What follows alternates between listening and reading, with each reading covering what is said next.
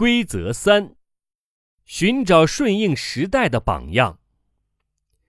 我们的榜样变了，这一点是任何一种教育和学校完全忽视的。一生拥有一份安稳的工作，已经不再是大多数年轻人的梦想。同样的，成为医生或者律师也不再吸引他们。医疗改革使得医生职业的吸引力锐减，法律新规则给自由职业者带来了艰难的处境。在下一章，我们将详细的分析一下产生这些现象的原因。五十年前人们所向往的那些职业，今天需要我们认真的重新审视。现如今的孩子把谁视为自己的榜样呢？像珍妮·杰克逊。或者布兰妮·斯尔皮斯那样的歌星，像迈克尔·舒马赫或者安德烈·阿加西那样的顶级运动员，像布拉德·皮特或者茱莉亚·罗伯兹那样的演员，还是像理查德·布兰松那样的企业家？诚然，五十年前也有这样的明星，但是首先那个时候没有像今天这么多人。其次，他们不能像今天这样通过媒体拉近与我们之间的距离。第三点是具有决定意义的。今天的年轻人更能从这些明星身上找到一种认同感。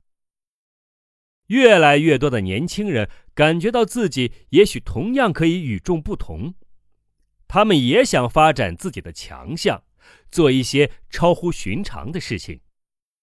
他们想从自己的爱好中成就出一番事业，他们想做那些既能带来快乐又符合自己能力的事情。然而，他们并没有得到鼓励，而是经常听到人们说：“好好学习，找一份安稳的工作。”各种机构为他们创造未来的工作机会，而这些工作能够保证他们拥有一份稳定的收入。除此之外，现在的学校都在用同一种体制塑造孩子，使他们为将来的工作和自由职业做准备。你还记得两只猫的寓言吗？工作的意义并不在于根据一份报酬高低来找一份活计，一份工作必须先符合自己的能力和热情，这一点尤为重要。如果我们做一些自己喜欢并且与自己能力相符的工作，那么收入会滚滚而来。当然，我们也必须知道，为了使收入翻倍，怎样才能将自己定义为专家。但是，如果我们做的事情不能够使我们得到极大的满足，那么一些技巧都不会对我们的成功起到什么作用。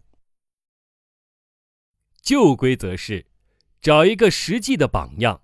拥有更加稳定职位的人，或者成为医生或者律师，勤奋可以使人做到这一切。新规则是向那些拥有一份工作并且以此为乐的人看齐，思考一下你的能力和爱好之所在，然后以此来发展自己的事业。